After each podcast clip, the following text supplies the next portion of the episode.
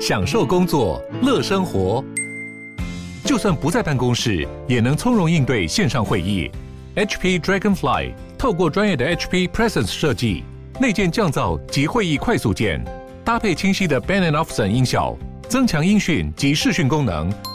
HP Dragonfly 顶级商务笔电，采用 Windows 11专业版，让您在会议中享有最佳的视觉和听觉品质。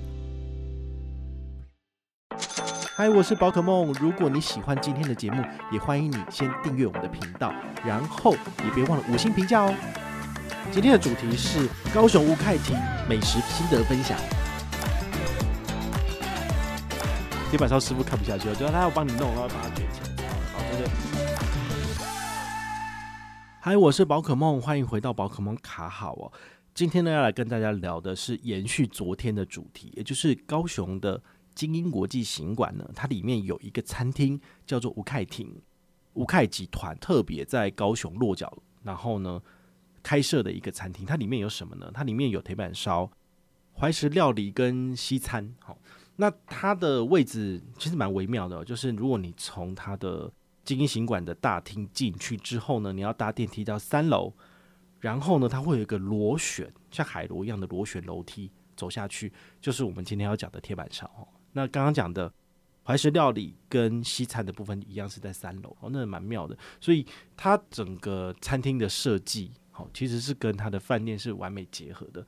因为你在走下去的那个过程呢，它旁边其实有一个透明的，类似是一个呃一个烧烤的区域嘛。好，那那他们在那边烹调肉，然后还有就是在做那个炖汤的时候，其实你是看得到的。好，所以这会有很亲临。现场的这个感受蛮妙的，然后往下走的时候呢，其实他们开始跟你招呼说：“哎，欢迎光临啊！”什么用日文的方式讲。那下面的铁板烧师傅听到，他也会就是做回应这样子，好，那蛮妙的。那你下去之后呢，你会发现它有一个类似大概是半月形的铁板烧的餐台，好，那旁边坐了大概有二十个位置，哦，大概两两两两两两这样坐，好，那这二十个位置呢，前面就都是坐这个客人。那我去的时候大概一半左右，因为我订一点半。我们是到行馆之后决定要去吃，但他说没有预定不行，所以我们后来就预定隔天退房之后去吃。那他说是因为时间上安排大概只有一点半能吃，然后我一点退房之后问他说：“那可以去吃了吗？”他们帮我确认之后，诶，可以去，所以大概是一点出头去吃，然后吃完已经三点多了 啊，吃一顿饭真的要两个小时啊？为什么呢？等下会跟大家聊聊。那他让你就座之后呢，哦，其实他就会问你说你要什么酒水。你要你要叫酒也可以哈，那我这次比较特别，就是我叫了葡萄意，是在法国那边的产地，然后用浅葡萄跟深色的葡萄哦，就是弄起来哪一个比较香甜，好，那我后来选的是比较甜的那个葡萄，它不是酒哦，它是葡萄汁，喝起来的话是蛮不错的，不过可能后来真的太甜了，所以我觉得你们在选的话，也许你们简单选气泡水就好了，好，选气泡水其实就可以喝得蛮爽的。我们点完了餐前的饮品之后呢，接下来就是要讲正餐嘛。哦，它的费用其实呃官网上都有写，午餐一克三千三，晚餐一克四千六到六千多不等，看你要叫的是什么。因为如果你是有龙虾或者比较高级的食材，但它的价格就比较贵。如果你两个人都是吃荤的，然后都吃龙虾，大概一顿饭要破万。好，这个价格是呃不是那么的亲民。但是我觉得，如果你是要庆生或者是有一个特殊纪念日，不妨可以过来试试看，因为他的服务非常非常的好哦。那因为这次订房的时候，其实没有额外的去定位，我们是打电话客房去订嘛，然后等到说我们确认要定位之后，他又后来追着打电话来说要先付定金。我想说，为什么不是就是记房账就好吗？说不行，我们就是一定要先付。所以后来我们本来走到外面去，都只好再回来，然后到三楼里面去，然后就是刷个两千块，因为一个人一千嘛，两个人是两千这样子。好，那我们事后我会再跟大家解释为什么要这样做。反正就是有一点不爽，然后我的那个朋友他就在旁边就 complain 的时候，那当然他是用技巧很很高明的 complain，不是真的在骂。然后那后来他旁边行政主厨经过，就一个日本人。那后来我们在隔天用完餐之后，他还特别跑过来质疑哦，我觉得有点夸张是怎样？我们不是真的 OK，我们有付钱啊，对啊，只是说我们觉得他为什么一定要你就是在事先要先付钱这些，我们比较不太能够理解，可能我们不懂他的规矩啊。那他事后有解释这样子，好，那当然这是后话哈。那我们坐下来之后要吃呢，荤食跟素食不一样，好，素食一定要先预定的原因是因为他们在官网上面没有特别写素食套餐的菜单，因为他们会因为季节的关系而去做那个食材的调整，所以他没有很明确的就是公告一定有什么。那在这种情况之下，我会觉得说啊，他没有素食，我就不吃了。但事实上他是有的，所以如果你是吃素的朋友，你可以打电话去问，我相信他们都很乐意为你准备，因为素食也是三千三，荤食也是三千三，为什么不赚钱呢？因为素食的东西，我 说真的，它不见得食材的价值有可以高到三千三这个样子，但是事实上，它做出来的食物呢是完全超乎我的想象。那我们就来跟你分享，一开始呢，它的汤呢叫做沁凉仙桃汤，这是什么东西呢？它其实是拉拉山的桃子。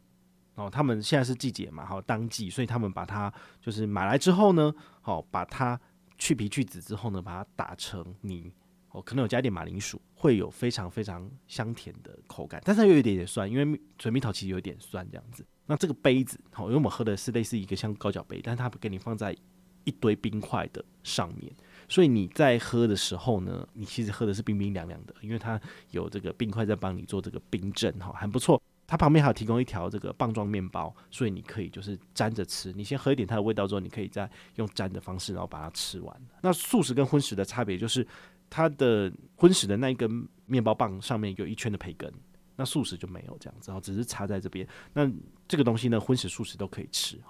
据说他们的菜单是每一季会更新一次。好，那他们呃训练员工的方式非常非常的到地，你知道为什么吗？因为前面有师傅在帮你做菜，那后面呢有服务生，那服务生可能是一组客人是两个人，他后面就有一个服务生在等着。好，你当然不会觉得有压力哈，因为他们可能走来走去。很微妙是，他把你的食物放上去的时候，他就会在你的后面跟你解释，跟你解说这个菜是由什么组成的，而且讲得非常的顺，就不像是用背的。那我们后来问他说：“诶，那这个东西是？”你们有去上课吗？他说：“对啊，我们大概每一季有新的菜色的时候，我们所有的前台跟后台的人员，包括师傅，都会去上课，然后要去吃一次。吃完之后呢，你才会知道这个东西是什么味道，你才有办法去介绍给消费者嘛。好，所以他们这个服务是做得非常非常好的，也就是说，他能够很直接的跟你讲这是什么菜色，然后他要怎么享用，是因为他们有吃过了。”真的有心在服务客人，你是懂这个东西的，那个跟他用背的是完全不一样，背的就很紧张啊。像那个来白营业中那个严幼婷，对不对？他在那边介绍客人的东西，他就是不知变通，所以观众看了都会很讨厌他。像我自己看的，你们不知道有没有追哦？但是来吧营业中我已经快追完了，还剩两集嘛。我就看，我就觉得说，天哪，这种人怎么可以在就是这样的实境节目里面再出现？他虽然说很认真很努力，可是他看了就是会令人家觉得讨厌 的。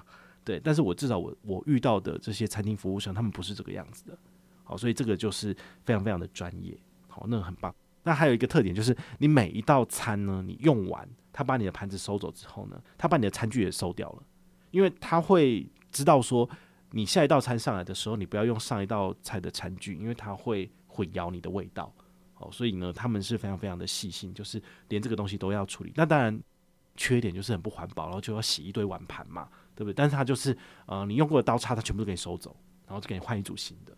好，所以他这个服务是非常非常妙的。那这个铁板烧哈，我其实这是我生平第一次吃，为什么呢？因为铁板烧他们都是吃肉，然后素食比较难有机会吃。那我这次又吃到这么高等级的餐厅哦，我觉得以后我去吃其他的铁板烧，我大概都会觉得说啊，这什么东西？差很多。因为铁板烧不是只是在你面前就是弄弄然后给你吃而已，它是表演，这是一种。performance，它是一个表演的艺术，很妙。好，比如说我们吃完了甜汤之后，接下来是要上第一道菜。它的第一道菜是黑毛和牛跟香草花园可丽饼。哦，这是什么呢？它就是会把黑毛和牛那一块肉放在一块很大的白板里面，然后放你面前，就是这是我们等一下要烹煮的肉。好，那它是什么什么什么什么？它肉质怎么样？你要几分呢？好，他会问。然后再来第二个是香草花园可丽饼，它就是用一个他们调好的，应该是一个。荞麦的饼嘛，然后它它就是一个面粉饼，那他给你看说，这就是我们等一下要做的，然后在你面前把它煎成一块饼，好，就是放上去，然后热，然后慢慢弄，慢慢弄这样子。然后接下来呢，它旁边就是调生菜，然后调酱汁，然后在你面前把它调和起来之后呢，放到你的盘子里面，然后一一的摆盘，非常的漂亮。然后等你拍拍完照之后呢，你就会有一个问题说，那我要怎么吃啊？就是上面一堆菜，那旁边的服务生就说，哦，你可以把它卷起来吃这样子。我我朋友他的手脚就是比较笨拙，比较不会去卷，对，然后后来就是 那个 铁板烧师傅看不下去了，就说他要帮你弄，然后把它卷起来之后呢，然后他就切切切切片就夹起来吃，可是它还是掉满地，所以呢，他对于这道菜他就有会有维持，然后觉得说，为什么我们没有办法开发一个比较方便去吃的，而不是说他永远都是看起来很厉害，但是吃起来就是会看起来狼狈这样子。好，那我们就问那个铁板烧师傅说，啊，这有客人反映这样吗？他说没有哎、你是第一个。好，那这件事情就结束了，就是代表说他是一个怪人。好，但如果你们下次去吃的话，你们也可以去挑战，就是说你自己这样吃是不是可以吃的就是干干净净，然后不会让那个菜都掉都是。但事实上有点困难。然后我我看是这个样子。那素食的部分呢？好，我的第二道菜其实是香甜番薯，然后再加上一些起司碎片，然后上面佐了一个他们好像是陈年的意大利醋，有醋这样下去，好，那蛮有滋味的。应该说，我自己平常不常吃番薯，但是呢，它这个番薯烤的倒是恰到好处，好，所以吃起来呢不会有台湾的很怂的番薯味道，但是呢，它就感觉起来真的是蛮好吃的，哈，所以这个倒是蛮出乎我的意料，哈。这个番薯的这个食材呢，其实也是荤食的菜色里面等等会出现，它会跟菲力龙排一起做烹煮这样子。下一道菜。荤食的部分是季节鲜鱼，然后它使用月桃叶来把它做这个烹煮。好，如果你没有看我的那个现动的影片或者是图片，你会知道它的做法其实就是说，他会先给你看说，我们这次上的是这个应该应该是鲑鱼吧，好，鲑鱼肉，然后再来呢，它旁边还有一个很大的月桃叶，它怎么做呢？它其实是把它先撒了一层厚厚的盐在那个铁板上面，然后呢，它放了一片月桃叶之后呢，放了它的鲜鱼，然后还有鲜笋吧。好，然后他把它折起来之后呢，然后用了一个黄铜的锅把它盖起来，然后让它就这样去蒸。所以我们就很好奇说，诶，那它那个盐的用意是什么？因为那个盐是要让这个鱼有这个咸味嘛。啊，然后后来我们问那个师傅，师傅是讲说不是，它是因为呢这个水蒸气的受热，其实如果没有这个盐来让它均衡一点的话呢，它会让你的肉就是有一边太熟，有一点不熟。你也知道，如果鱼做的不好的话，它就会太老。那不好吃，好，所以它是透过盐，然后再加上一点水，然后让这个水蒸气呢能够均匀的把这个鱼给蒸熟，哦，所以这是一个蛮微妙的。他就在你面前就是一直眨眼，一直眨眼这样子。那他在弄这个蒸鱼的同时呢，他旁边也是有类似像那种印度咖喱料理的那种黄铜的餐具，然后他把它放在上面呢，他其实就开始在做高汤了。他说他做什么呢？他放一些蛤蜊，再加上他自己调制的高汤，然后在旁边煮给你看。我看就觉得哦。原来是这样做的，所以呢，其实它的每一道菜呢都有高汤，好，这个酱汁的熬煮呢，其实是好吃的菜的一个灵魂所在，好，所以真正的那些什么蓝带厨房还是这个米其林餐厅，他们最厉害的永远都是酱汁。下一道菜，我自己的部分呢是炸天妇罗，好，这炸天妇罗听起来好像没有什么特别，因为我在美孚的秦山日本料理其实也有吃过素的炸天妇罗，好，但是炸天妇罗其实。听起来感觉好像就是把蔬菜炸一炸而已，但他这次不一样，因为这次如果你们看我照片，我的玉米笋呢，它其实蛮厚的。有时候人家会觉得说都吃面衣真的是很不好吃，但它的面皮呢不是那种很厚的，而是里面蛮有滋味，就是说它有做过调味，所以它的面皮炸出来之后呢。哦，其实吃起来我会觉得很爽，就有点类似你去吃洋芋片，然后洋芋片都很有味道，就很喜欢一直吃这样子。所以它两条玉米笋，然后炸得恰到好处，很不错。那玉米笋它不是你在拔的时候旁边有一堆玉米须嘛？它把那个玉米须放在下面，当做是一个呃衬底的摆盘。好，那旁边呢，它有做一个比较亮点的东西，叫做炸温泉蛋。我从来没有吃过原来温泉蛋可以用炸的，它外面的表皮就非常的酥脆。好，那我本来我就是很只是单纯的吃这个玉米笋啊，那后来那个。旁边的服务生看不下去，说，他就建议我说：“哎，你可以把那个那个温泉蛋把它破开，它里面有那个蛋黄酱，然后你就可以蘸着吃，会更好吃。”这样子，好，我就说：“哦，原来是这样哦。”然后这样切开来之后蘸着吃，真的很不错。好，那它旁边还有三种不同的调味粉，一开始就盐巴，好，所以你如果觉得没有味道的话，你可以这样蘸着吃，这其实它很有味道。我说我没有蘸盐巴，那旁边还有胡椒粉跟辣椒粉。所以你可以有三个、四个不同的层次，你这样吃上去的话，你就会有很不同的感受，而不是每一口都是一样的东西。那再来下一道菜又是我的哈，因为素食跟荤食比起来，素食比荤食多一道菜，为什么呢？因为它的东西比较少，所以素食者可能会饿，所以他就会再多准备一道菜给我。然后我这道菜叫做昆布鲜笋佐丝瓜，哈，它的丝瓜是从澎湖来的，好，所以是蛮蛮有嚼劲的。那另外一个鲜笋，它从哪里来呢？它从花莲来的，这个就很妙，因为它其实是把它放在一个特殊的塑胶袋，那个塑胶袋其实可以耐高温，所以呢，他把它放在铁板上面去，然后里面是用浓度非常高的昆布，就好像我自己在家里面做汤头的时候，我会去好事多买长条的昆布，它来自北海道。那我相信它的那个浓度跟我我在我家弄一样，因为我自己吃，我当然是不会省嘛。那他们这种高级餐厅其实用的昆布的浓度也是很高的。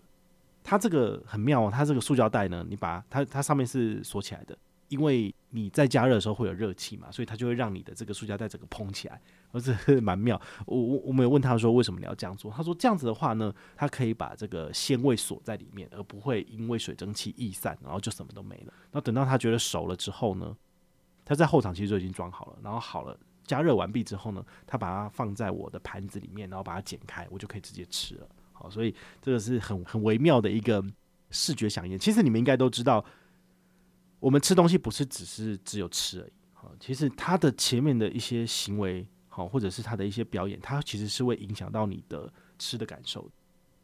但你看到他花了这么多花招在你前面摆来摆去的，你当然会觉得好吃啊。然后旁边也都是吃一样的东西，好，旁边是吃荤的啦，就我吃素这样子。好再来呢是最后的这个主菜，也是这次的主角。我朋友他点的是美国特级菲力，好，你们知道菲力它其实就是比较有嚼劲，比较柴一点。我的朋友啊，他吃了他就觉得说，哎，这怎么这么柴？厨师他就讲说，啊，因为它是菲力啊，所以它咬起来就会比较比较韧性这样子。那它最厉害的地方呢，就是它的酱汁非常的高超。他在那边煎牛排给你看的时候，他在旁边就是顺便在调酱汁。啊，那酱汁调完之后呢，他摆盘完毕就给你顶上去。我朋友就说：“诶，他搭配酱汁吃非常的好，就代表说你如果单吃菲力牛排，你会觉得不好吃。但是如果你搭配酱汁吃的话呢，它的味道反而是融合的恰到好处，就很不错这样子。然后它小小一块而已，它没有非常多，但事实上呢，吃到这边已经八分饱了。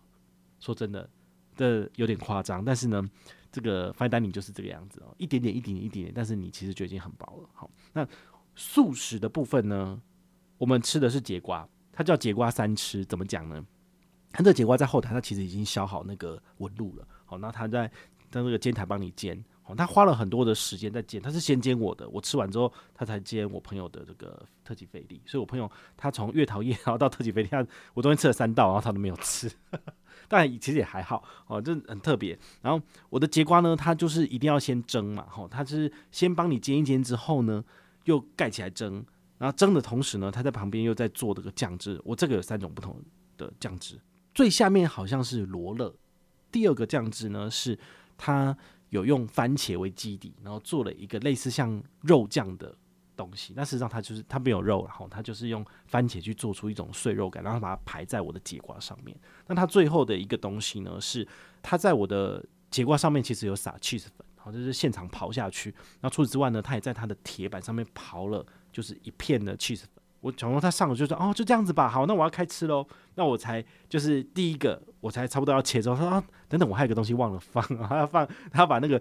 意大利的成年的有味道的醋呢，是帮我再加上去，哇，这样就完全 perfect 完美。我记得以前的那些五星饭店，他们做的，如果是要用瓜类做，他们顶多就是用那种很大的茄子，然后把它切一半，帮你做焗烤，那吃起来就是当做是主菜也可以，但就很软烂。但是这个就不一样，这个有非常非常多不同的层次跟口感，然后还有很多不同的味道在里面，就会非常非常的丰富哦。这也是我个人。觉得就是令我眼睛为之一亮的地方。好，那最后的话呢，荤食它有一个蒜香炒饭，这是他们自己特别的。其实它不叫不算是台湾的炒饭，它是因为它是这个是日本人定制出来的菜单哈，所以它比较像是日本的烤饭团哦。它就是在铁板上面呢，先炒蒜，炒香了之后呢，然后拿一小碗的米，然后上去。它没有加盐巴哦，然后它这样子一起连连着炒之后呢，它还有用一个提味的道具，好，这就是醋。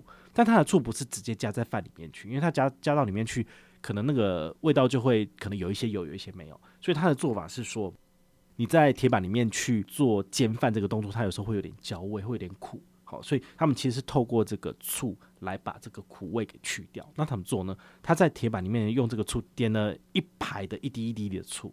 因为加热的时候，那个水会蒸发掉嘛，就变成一些些黑点。他再把醋饭呢在上面就是这样子煎着煎着煎着，然后煎过一轮之后呢，诶，就好了耶。所以呢，他就是用这种方式，然后把那个呃有点烧焦的焦苦味给去掉。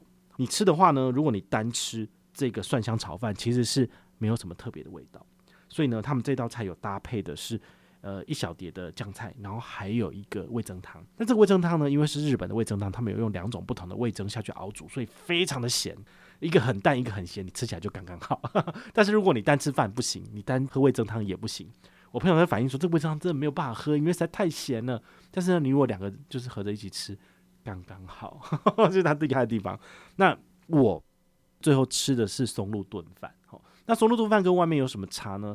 它的松露炖饭厉害的地方就是它的松露下的一点都不手软，满满的都是松露哈。所以这个也是我个人觉得很不错的。你以为只有这样吗？当然没有喽。你还要吃甜点才能够完成这一餐的整个任务嘛？好，那他就把我们带到旁边。那旁边的话呢，就是一个完全休憩的场合。然后它旁边的中间，它其实有那个他们甜点师傅特别制作的一些小的点心，比如说可丽露啊，然后还有小的蛋挞哦，所以其实会非常的可口。但事实上，我们已经吃了九分饱，哦，这个是很夸张。然后他说，这边的小点你都可以随便拿。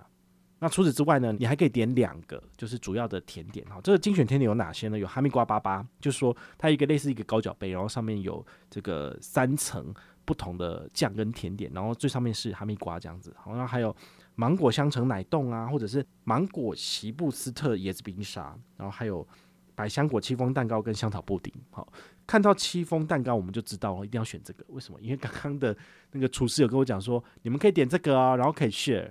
真的很好吃，因为他们每一个都吃过，所以他们当然会诚心的推荐你觉得好吃的。所以后来我点了这个，我朋友点了哈密瓜粑粑。那东西上来之后呢，真的是我的百香果戚风蛋糕很好吃，因为它不是只有戚风蛋糕，它还有一层百香果酱，然后还有一球冰淇淋，然后还有一球奶油这样子。然后所以这个吃起来非常非常的丰富，然后很不一样。我们就觉得，哎呀，就是这样子，到今天就 finish 了这样子。那饮品的部分，你可以选红茶。冰的、热的，或者是拿铁之类的，哈，其实都蛮不错的。那我们在结账的时候问说，那有什么信用卡优惠吗？他说不好意思，都没有，所以你没有办法使用大白或是使用任何的信用卡来有额外的折扣。所以对于我来讲，当然就是刷，呃，比如说你有两趴或三趴的卡片，然后来结束这一回合哦。所以大家在挑选信用卡使用的时候，其实还是要呃去想一下吧，就是说这顿餐对你的意义可能会大于就是信用卡给你的回馈。所以信用卡它后来就变成只是一个支付的工具。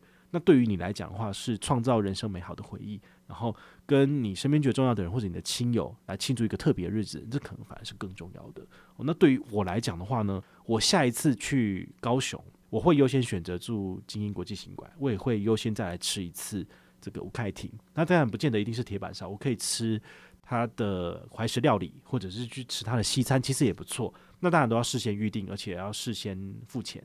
好，为什么呢？好，要讲到重点了，因为他们之前有太多人就是已经 order 了，包括是房客也一样哦，已经说我要来了，就最后没有出现。打电话问他说：“你在现场了吗？你就是已经过来的路上了吗？”他说：“没有啊，我在其他餐厅吃了。”所以这会对店家造成一个困扰，就是说，因为他们的餐厅跟食材，他们的东西是新鲜，早上现买的。那如果你没有来吃的话，它其实就不能用了，那它就会变成一个浪费食材的情形。所以我后来去看它的官网，的确是有一个规定，就是说你如果要预先定位的话，你必须要先支付一个人一千块的定金。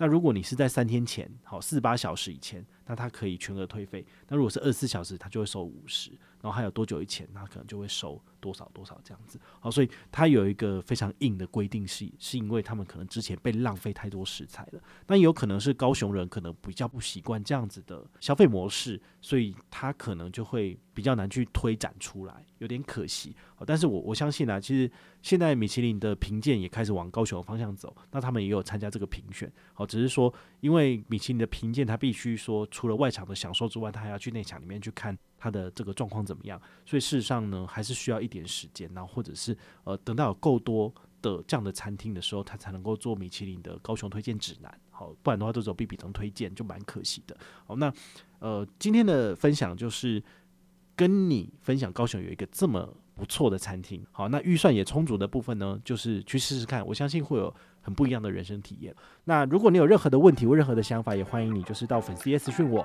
好，或者是留言，好，或者是抖内都可以。好，我们有看到的话呢，都会在做节目跟大家回报哦。我是宝可梦，我们下回再见，拜拜。